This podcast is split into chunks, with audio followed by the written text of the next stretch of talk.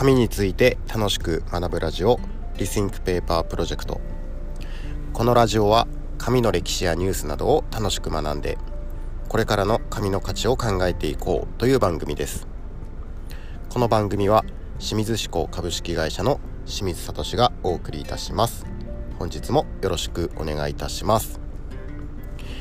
えっ、ー、と今ですね福井はあのカニの季節なんですね。もう終わりの時期に入ってるんですけれどもまあカニの季節ということで、まあ、僕もカニは結構好きなんですけれどもよく食べるんですね。であのー、カニの産地というか地域じゃない方からするとあのイメージするのってあの大きいカニですよね。あの結構なんかでかいカニを想像すると思うんですけれどもあれオスのカニなんですよ。で福井県民はあのオスのカニってあんま食べないんですよね。で何食べるかっていうとメスのカニを食べるんですね。これメスのカニは、えー、福井ではですねセイコガニというふうに言われているんです。ね。でこのセイコガニあのー、ちっちゃいんですけれどもこれねむちゃくちゃうまいです。僕すごい好きなんですよねセイコガニ。多分ねあのー、知らない方も県外の方からするといらっしゃると思うんですけれどもこれセイコガニめちゃくちゃうまいしズワイガニそのオスのカニよりもめちゃくちゃ安いんですよですごく美味しいということですごいおすすめなんですけれどもこのセイコガニを使った、まあ、料理で、あのー、ちょっとご紹介したいものがあってえっ、ー、とですね、まあ、聖子丼っていう聖子ガニを丼にしたものって結構、あのー、あるんですね。あの、浜の方に行くと結構そういうお店があるんですけれども、その中でですね、えっ、と、ふるさとの宿小バセっていうところで出してる聖子丼がですね、むちゃくちゃすごいんです、これ。あの名前がですね、開口丼っていうんですね。これは何でかっていうと、あの小説家の開口武さんが、えー、作ってもらって、でそのお店の看板メニューになったっていう背景があるので開口丼というふうに言われてるんですけれどもこちらですね、えー、まずご飯が2合です。ご飯2合の上に、えー、先ほどのセイコガニですね。メスのカニがなんと8杯乗ってます。えー、というあのー、まあカニ好き。そしてえー、大食いの方からしたらもうよだれが出るすごい丼、えー、があるんですけれどもまあね僕結構小食な方なんですけれどもこれはちょっと気になりますね。あのなんでえー、っとぜひですね福井で宿泊する、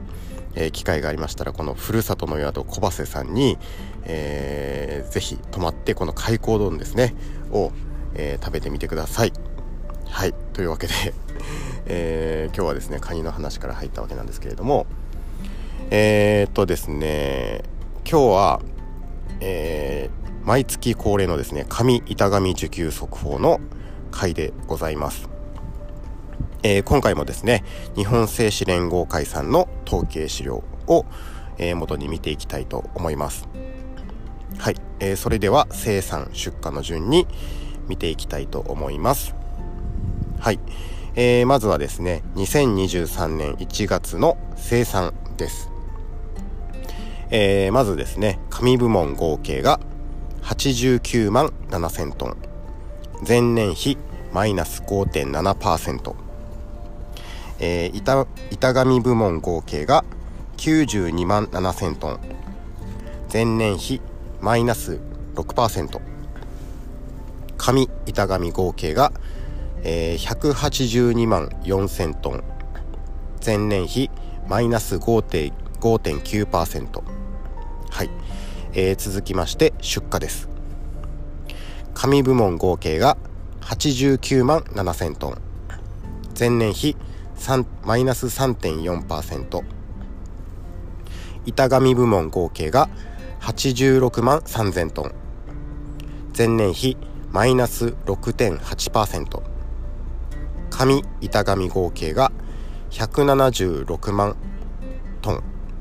えー、前年比マイナス5.1%という結果です、えー、生産出荷ともにマイナスという結果になりました。ではですね、えー、主要品目がどうなっているのかを詳しく見ていきたいと思います、えー、まずですね新聞用紙。新聞用紙の国内出荷は前年同月比で、えー、7.9%減で20ヶ月連続のマイナスとなっています、えー、続いて印刷情報用紙。えー、印刷情報用紙の国内出荷は前年同月比、えー、1%, 1減で5ヶ月連続のマイナスです、えー、続いて段ボールですね。段ボールの国内出荷は前年同月比5.7%減で4ヶ月連続のマイナスです。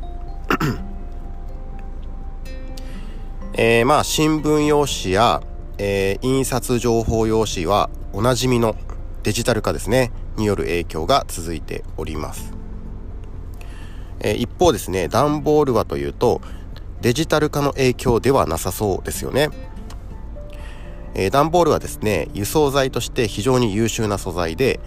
プラスチックコンテナなどはありますけれどもあまり代替となるものがない。つまりですね段ボールの消費量はですね景気の波に大きく左右されるものと言われています、えー、しかしですねサステナブル志向の高まりから段ボールの使用面積を減らす箱型の開発などが進んで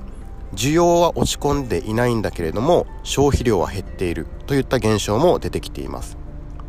あの皆さんスーパーでよくいませんでしょうか？やたらですね商品の露出度が高い箱型そしてその箱に書かれた環境に優しい紙の使用面積を減らした、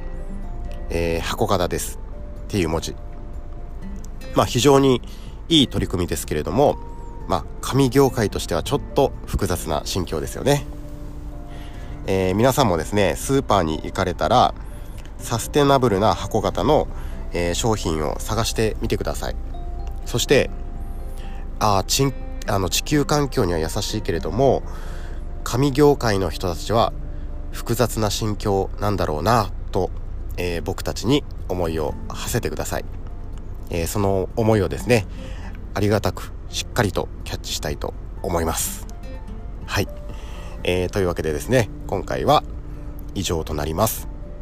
えー、今回の放送が役に立ったと思った方は是非番組のフォローやいいねをしていただけますと